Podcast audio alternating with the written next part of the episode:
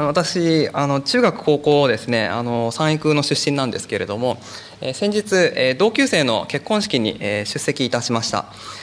であの同級生の結婚式っていうのは大体ですねいつも、まあ、小さな同窓会のような集まりになるわけですけれども、え、でその結婚する本人がですねあの私が、まあ、ベジタリアンだということを知っていたのであのじゃあ大丈夫と。徹のテーブルには必ずあの野菜しか来ないようにするからって言ってくれたわけですね。あありがとうと、えー、言ってですね、まあ、私と他にも何人か、えー、おりましたので、えー、そのテーブルにですね、えーまあ、その料理が運ばれてきたんですね。でそのあの私の前に置かれている料理が、え自分のとは違って、まあ、あの野菜でできているものであるということを、えー、ある友人が気づいてですねまあ、それであの私がアドベンチストのあの教会でですね信仰を持ち続けているということを、まあ、あの気づいたわけですね。そこで彼が私に言った言葉がですね非常に印象的で今でもですね頭に残っています。あの彼何言ったかっていうと、まあ、私のそのメニューを見てですね「お徹すごいな」と「お前まだクリスチャンやってんのか」っていうわけですね「偉いね」って「そうか」と。あの別にですねなんかこうバカにするような言い方じゃなくてなんか本当にすげえなと感心するような何かこう珍しいものを見るような感じであの見ていたので別にあの嫌な感じもしなかったあのなったわけでもなくですねただあの味のしない野菜スープをですね私は食べていたわけですけれどもこう まだクリスチャンやってんのと。で、え4年生の皆様もこの中あの卒業生の皆様もですね、えいらっしゃると思いますけれどもえもちろん他の学年の方々も多分ですね卒業してから数年経ってこういう集まりに行くとですね同じような経験をするんじゃないかなと思います。えーまあ、同級生の集まり出るとですね「お前まだまだクリスチャンやってるのすげえな」と「まだあじゃあまだアーメンとか言うの?」とかですね、まあ、そういう、まあ、半分からかいのような、まあ、ていうかまあ100%からかいなんでしょうけれどもそういう話をですねされることがあるんじゃないかと思います。まだ教会行ってんので時々あの気を使ってですねまあ偉いねというふうに言われるわけですね。えー、聖書朗読していただいたヨハネの15章14節15節のところではイエス様はですねこういうふうにおっしゃっています。あなた方友達です。あなたは私の友ですっていうふうにおっしゃるわけですね。聖書の中で神様の友達って呼ばれているのは2人だけなんですね。厳密に言うとあ2人だけあのモーセとアブラハム、えー、厳密に言うと1人だけアブラハムだけなんですね。聖書の中全体見ても一人だけしかいないものをイエス様はここで弟子に向かって、まあ、私たちに向かって「あなたは私の友です」というふうにおっしゃってるわけですね。あの私たち人間同士の場合はですねあの誰かと親友であるからといって「お前まだあいつと親友やってんのすごいな」っていうことは、まあ、言わないわけですね。であの誰かと、まあ、卒業した後もですね友達だからといってそうかすごいね偉いねって言われることもまあまずないわけですね。えー、ところがあのイエス様に関しては、えーまあ、友達というふうにイエス様おっしゃってくださってるわけですけれども、まあ、周りの人から見ると「お前まだイエス様と親友やってんの？偉いねすごいね」ということを言われる、まあ、そういうことを聞かれてしまう。え今日はですねあのイエス様とのこの友としての関係ということをちょっと考えてみたいと思っています。でそれはですねもうあの理由は一つだけなんですけれどもこれから卒業なさる皆さんがこの中に何人かいらっしゃると思いますが卒業してからもあのイエス様とですね親友で居続けてほしいわけですね。ずっと。なんかですね数年経ってですね「長谷川先生まだ牧師やってんですか？偉いですね」みたいなのはちょっとですね私としても悲しいわけですね。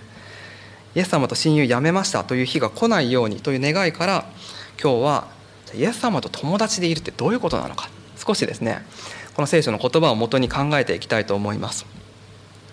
えー、まあのでも聖書を見る前にですねもう少しこの「あのおい徹まだクリスチャンやってるの偉いね」事件についてですね考えておきたいと思うんですけれども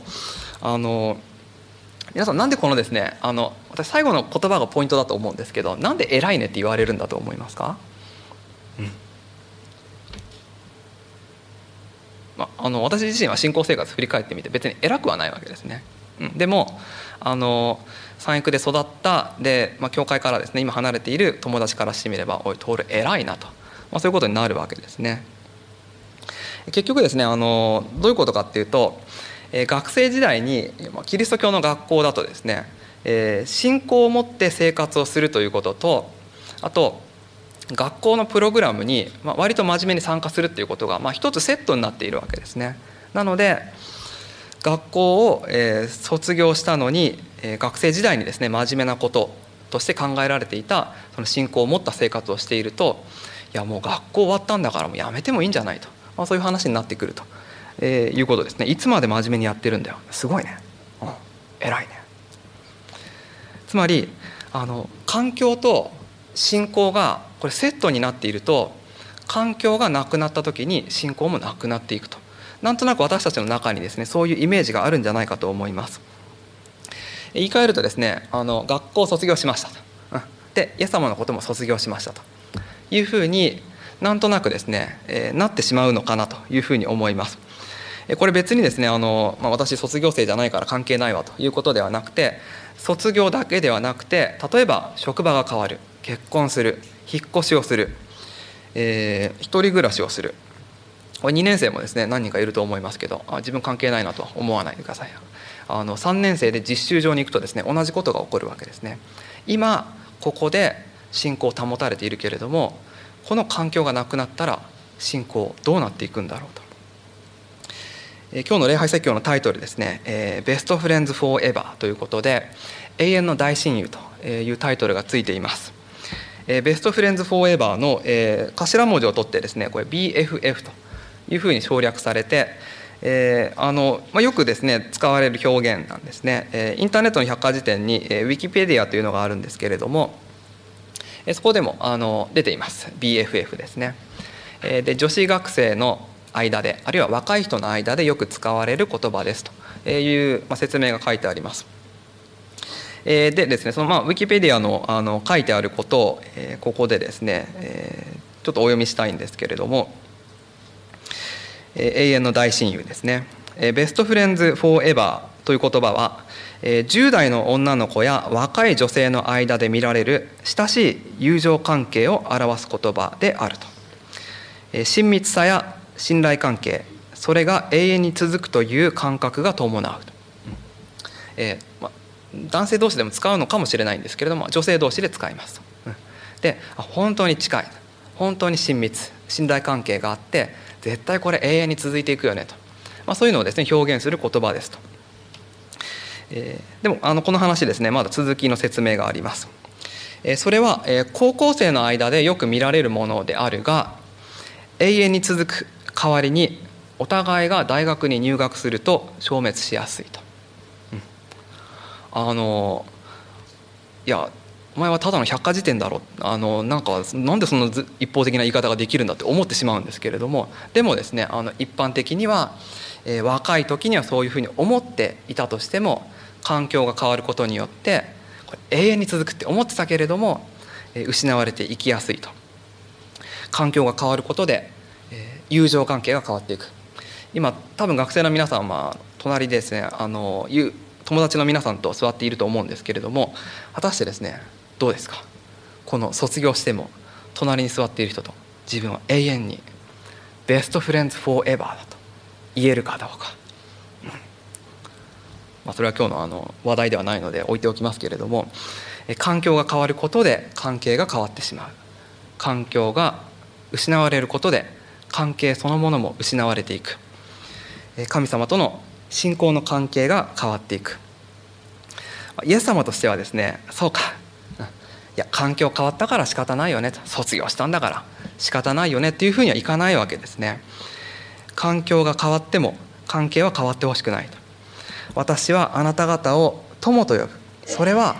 実習をあの卒業したとしても実習に出たとしても引っ越して教会からのですね物理的距離が離れたとしても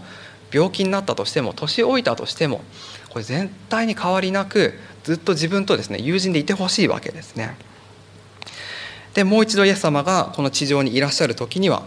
自分とずっと友情関係にあった人たちを天国に連れていくその時までですね本当にもうフォーエバーですね永遠に友達でいてほしいとイエス様は思っていらっしゃるじゃあ具体的にどうすればよいのかそのヒントをイエス様がくださっている。それがですね今日読んだヨハネの福音書の部分15章14節15節まあ、前後の部分ですね。今日読んでいただいたヨハネ15章の14節15節は13章後半から16章まで続くその大きな話の中のほんの一部の部分です。十字架にイエス様がおかかりになる前弟子たちに対してイエス様がおっしゃったそのまあ最後のメッセージの部分なんですね。えでこうイエス様は分かっている自分は今から十字架にかかるんだと。で今まで自分を慕ってきたこの弟子たちの環境は大きく変わっていくだろうと。今から環境の変わっていく弟子たちに対してそれでも、まあ、自分はいなくなるけれども自分との関係が変わることがないようにイエス様からこの最後のメッセージがですね弟子たちにされました。えー、ということでですねつまり、えー、この部分をもし私たちが十分に理解することができれば、えー、環境に左右されずにイエス様との関係をですね保ち続ける、まあ、その方法がですね分かるはずなんですねあの弟子たちも同じ状況に置かれていましたので。ちょっとですね見ていきたいと思いますえ。13章の後半から始まるところなんですけれども、えー、13章の後半からまあ14章にかけてのところですね。この、まあ、イエス様の雰囲気がいつもと違うことを、えー、弟子たちは、まあ、察したのかもしれません、えー、次々とですねあの交代で質問をしていきます、えー、ちょっと具体的にいきますとですね、えー、13章の、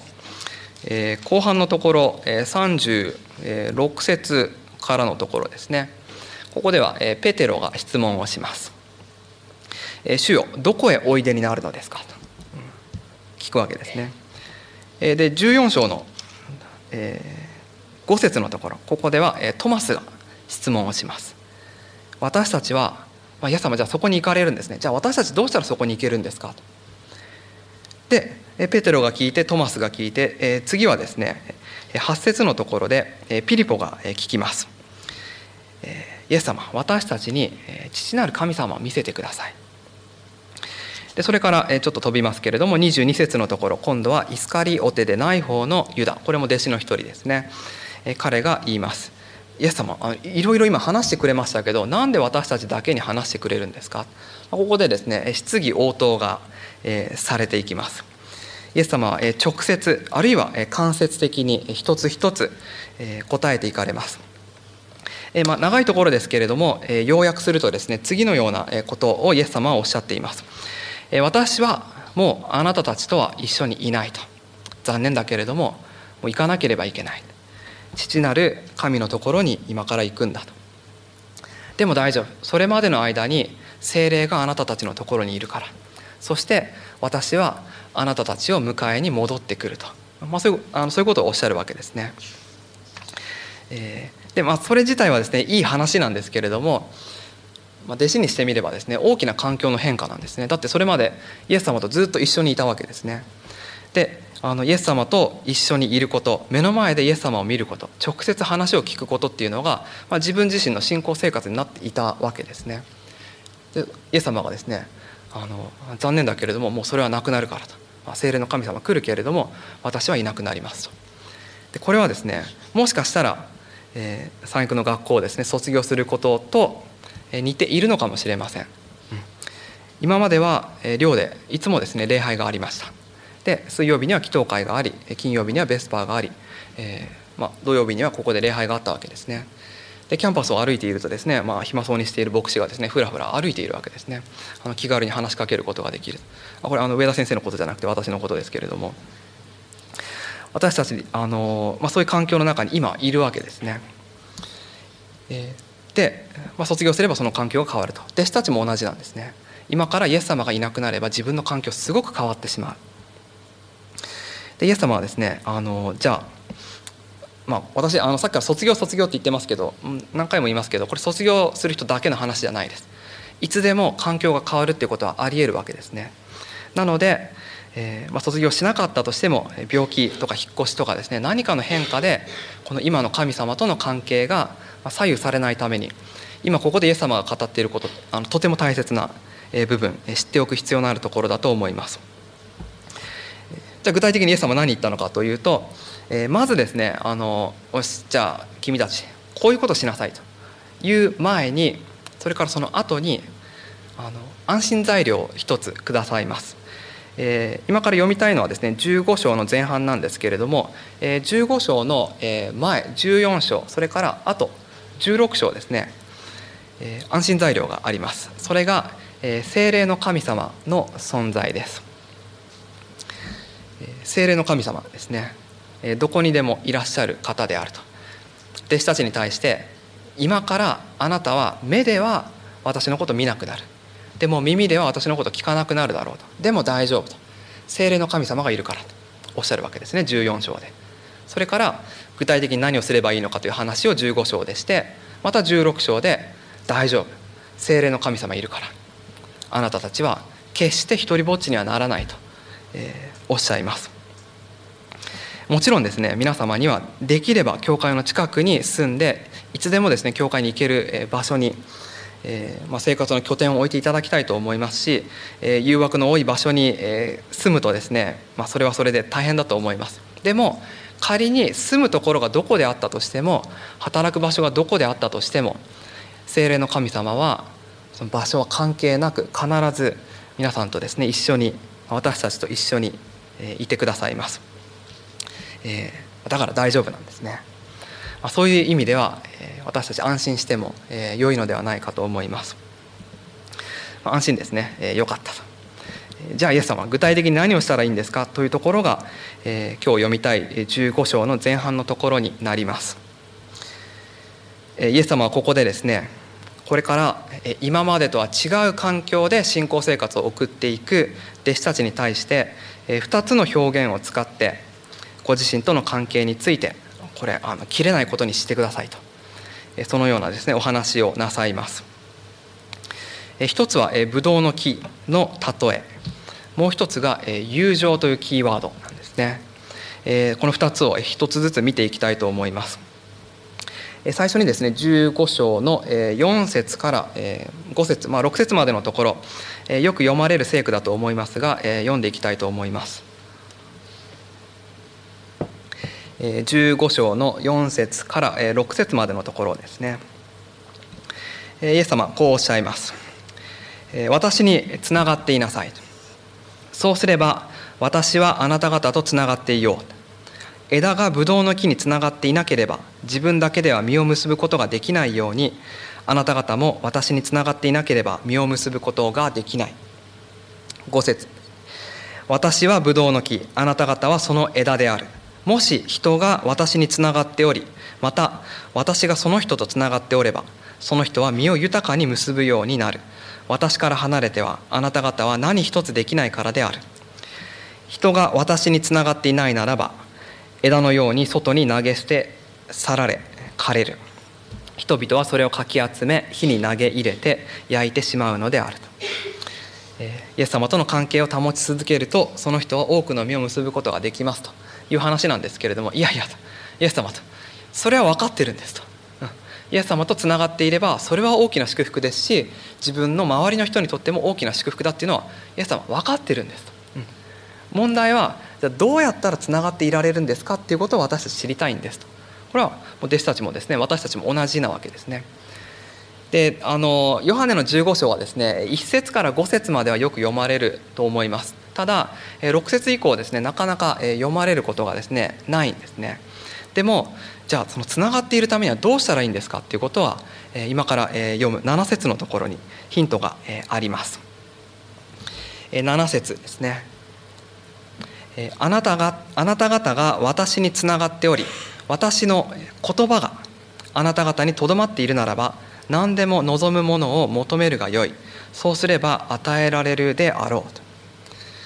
あなた方が私につながっており私の言葉が、えー、御言葉が聖書の言葉があなた方のうちにあるのであれば大丈夫。それで私とあなたはつながっているんだとイエス様おっしゃるんですね。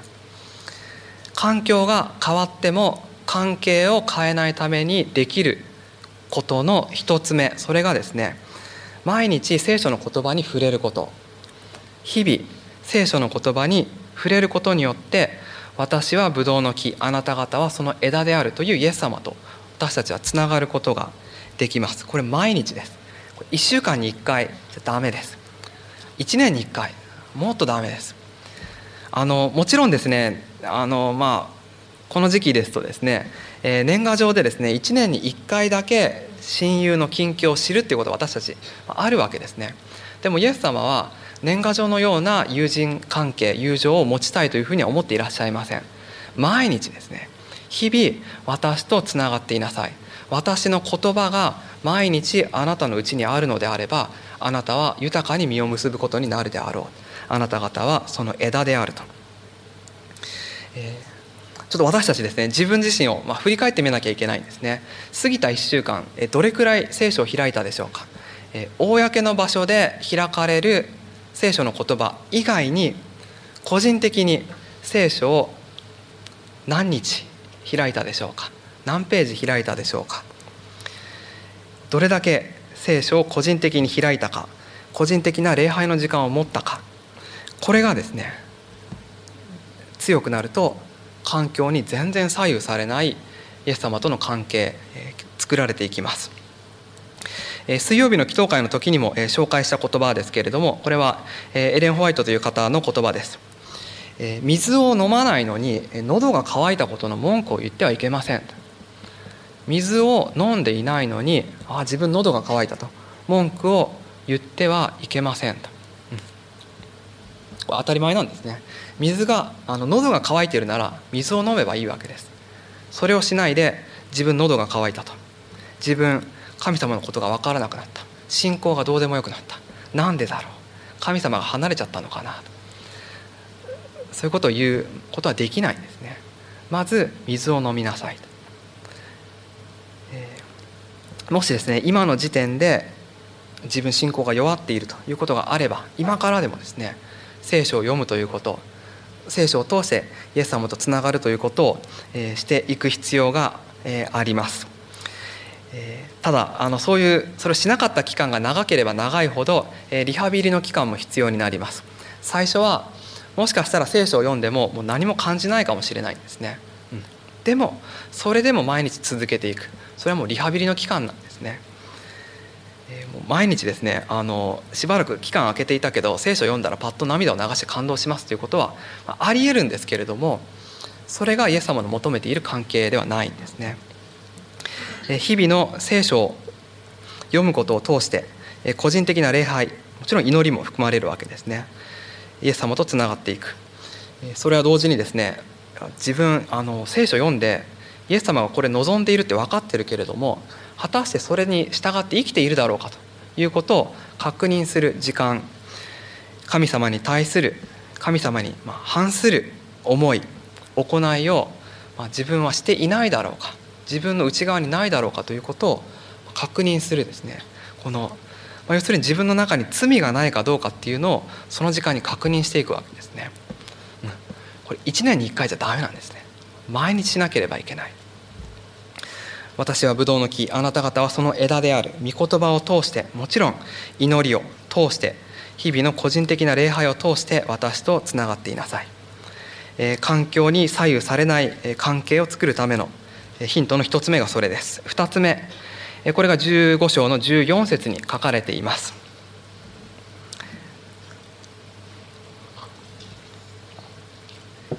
ヨハネ15章の14節のところ。あなた方に私が命じることを行うのであれば行うのならばあなた方は私の友である。しもべじゃないんだ友である。イエス様はおっしゃっています。あのこれはですね決してあのいいことをしたら私の友達のグループに入れてあげるわってそういう話ではなくですね本当に友達であればそれが行動になって現れてくるでしょうと。それはあの人間の友人関係でも当然の話なんですね。実際に行動が伴わないのであればそれは口だけの友人関係であるというふうに言われても私たち仕方ないわけですね。昨日のですねベスパえー、あの来た方あのヨハネによる福音書の2章3章から、えー、このどうやってディボーションをするのかという話を、えー、したというのをですね覚えていらっしゃると思います、えー、昨日もお話ししましたけれども、えー、近藤先生が最初に出て、えー、次に上田先生が出てきて最後に私が出てきてお話をすると、えー、牧師がですねあの3人出て1つのプログラムをやるっていうことはですねあの、まあ、ほとんどない。ででも3人で話し合ったんですねあのプログラムの前に。これはとっても大切なことだから本当はですね近藤先生一人にお願いしようかとも思っていたんですけれどもいやこれ本当に大切なことだから牧師3人出ましょうと。そして自分たちの思い伝えましょうって言って牧師3人出たわけですね。個人的な毎日の聖書研究をすること、まあ、研究じゃなくてもいいんです。礼拝をすることの大切さを皆さんに分かっていただきたかったので、まあ、宗教部として CMC としてですね。えー、でそこでですねあの、まあ、紙をお配りいたしました。ディボーションの助けになる紙ですね。あの必要な方は、えーまあ、お渡ししたいと思いますけれども、え、個人の礼拝の仕方を一つ提案いたしました、え、でその中で、え、牧師3人が強調していたのが、えまあ、読んでですねあよかったなと思う。あのそれは大切ですと。でも、えー、よかったなと思ったことを今度は、えー、どうやったら自分の生活に当てはめることができるのか。そこまで考えてくださいと。いうことを、えー、昨日はですね強調したと思います。自分の生活に当てはめて考えるという部分ですね。読むだけではなくてそれを実際に行動に移していくということ。これがイエス様との関係を保ち続けるためにできることの2つ目。1つ目は個人的な礼拝。もう一つはそれをそこで得たことを実際の生活の中で表現していくということ。いやいやと。あのちょっとまたですね話がですねもうちょっと具体的にしてくださいと、えー、言われるかもしれませんのでじゃあちょっとですねあの、えー、見本といいますか、えー、考えてみたいと思いますが、えー、これ例えばですね、えー、ルカの19章というところをちょっと開いてみてください、えー、ルカによる福音書の19章ですね。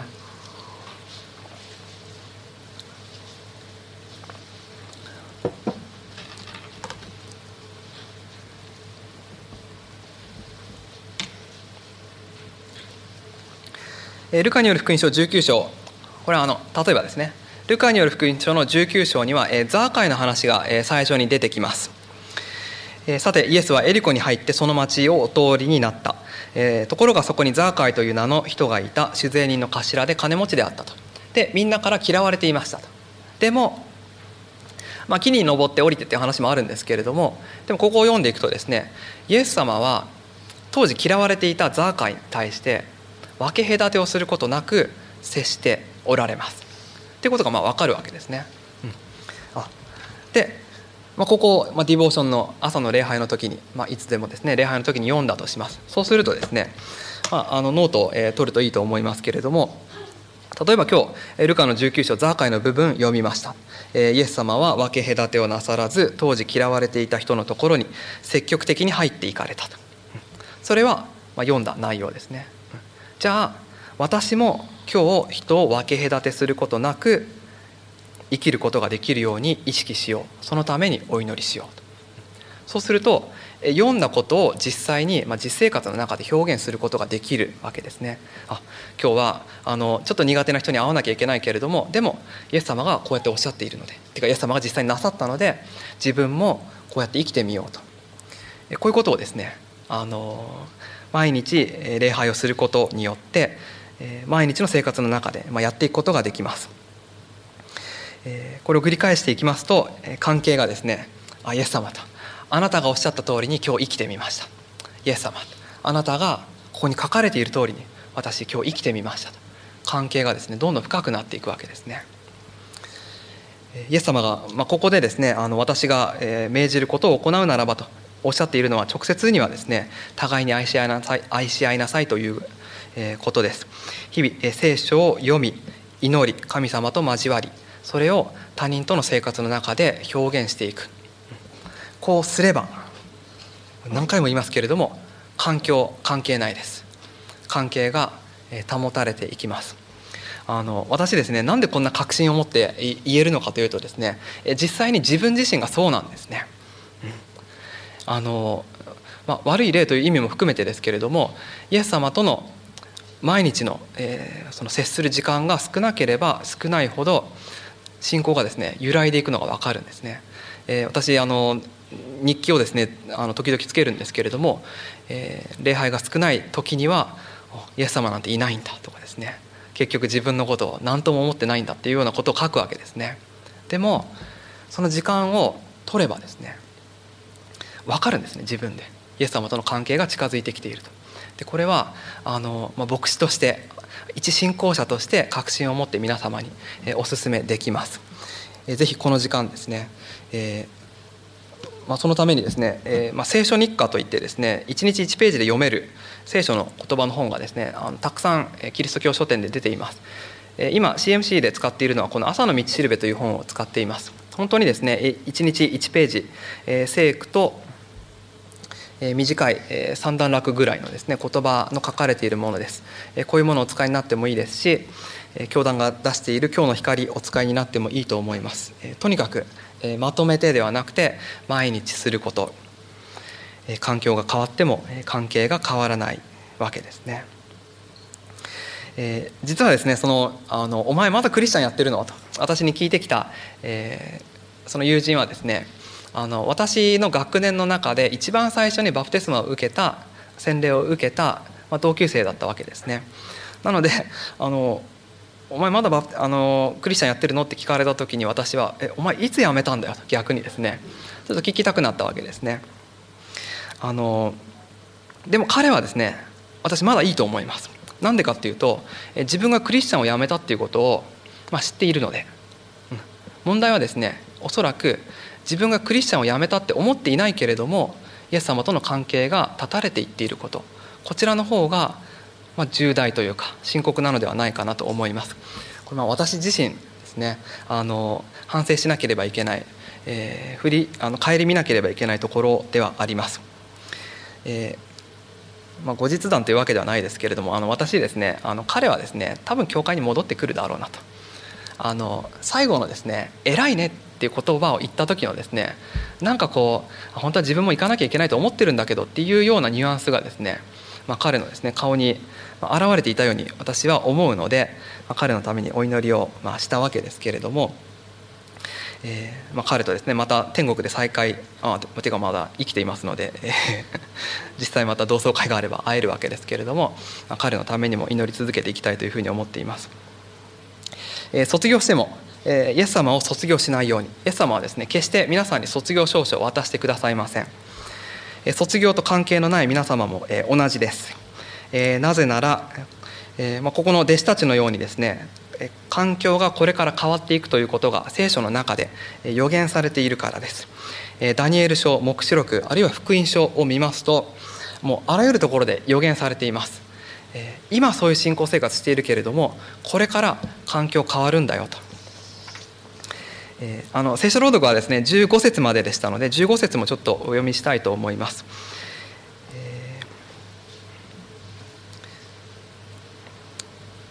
15章の15節ですね。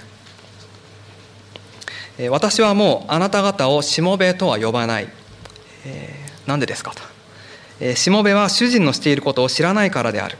私はあなた方を友と呼んだ。私の父から聞いたことを皆あなた方に知らせたからである。友と呼んだ。友というのは神様がなさることを先に教えてもらっていると。いうこと。を、まあ、ここでイエス様もおっしゃってるわけですね。えー、説教の最初にですね聖書の中で、まあ、1人だけ、まあ、2人だけですね、えー、友と呼ばれている人がいますというお話をいたしました、えー、それがアブラハムという人だったんですけれどもちょっとですね今日最後に読む聖句としてそのアブラハムについて、えー、創世記を見てみたいと思います。創世記の18章の、えー、部分ですね、えー、創世記18章の、えー、17節というところですね、171819というところを、読んでみたいと思います。私はあなた方を友と呼んだ。私の父から聞いたことを皆あなた方に知らせたからであると。イエス様はおっしゃったわけですがその友であるアブラハムに神様がおっしゃっている。18章創世記17節から19節。時に主は言われた私のしようとすることをアブラハム友であるアブラハムに隠してよいであろうか。アブラハムは必ず大きな強い国民となって地のすべての民が皆彼によって祝福を受けるのではないか。私は彼が後の子らと家族とに命じて主の道を守らせ正義と行動とを行わせるために彼を知ったのである。これは主がかつてアブラハムについて言ったことを彼の上に望ませるためであると。私のしようとしていることを友達であるアブラハムに隠していいだろうか。この時ですね神様がなさろうとしていたのはソドムとゴモラという町を滅ぼすと。そこに裁きを与えるということをなさろうとしていました。でその町を終わりにするということですね。そのために今から調査に行きますと。でそのまあ備えるという機会はですね全ての人に与えられていたわけですけれどもそのことを具体的に知らされていたのは友であるアブラハムだったわけですね。私はもうあなた方をしもべとは呼ばない。しもべは主人のしていることを知らないからである。私はあなた方を友と呼んだ。友は私の父から聞いたことを皆知っているからである。あなた方に知らせたからである。私たちですねアドベンチストの一人一人もですね神様からこれから何をするんだよっていうことを教えてもらっているわけですね。アブラハムがこれからソドムとゴモラの町に何が起こるか知っていたようにですね。でその調査にですね神様が行かれていたのを知っていたように私たちも今ですね神様が何をなさっているのかということを知っています。世界のですね身の回りの環境が変わっていくということを知っているわけですね。でイエス様が最終的にいらした時には誰がイエス様の友達で居続けて誰がそこから離れていったのかっていうことを、調査なさっている調べているということも私たち今知っているわけですね。でイエス様はその私たちと友で居続けたいというふうにおっしゃっています。イエス様は私たちがイエス様自身と神様とですねつながることができるようにご自身が友として命を捨てて私たちにその命を与えてくださったそしてその命を私たち、ま、友として受けるわけですね友として受けた私たちをまた天国に連れていくためにもう一度おいでになろうとしています。あの私たちはですねベストフレンズフォーエバーでいたいわけですね。イエス様がおいでになった時にイエス様私あなたのベストフレンズでしたというふうに心からイエス様をお迎えしたいというふうに願います。最後にですね慈しみ深きベストフレンドであるイエス様を賛美する賛美歌を歌って礼拝を終わりにしたいと思います。このメディアはオーディオバースの提供でお送りしました。オーディオバースでは福音を広めるためにお説教やセミナーなどの音声映像の無料配信を行っています。詳しくは http コロンスラッシュスラッシュ www.audioverse.org へアクセスしてください。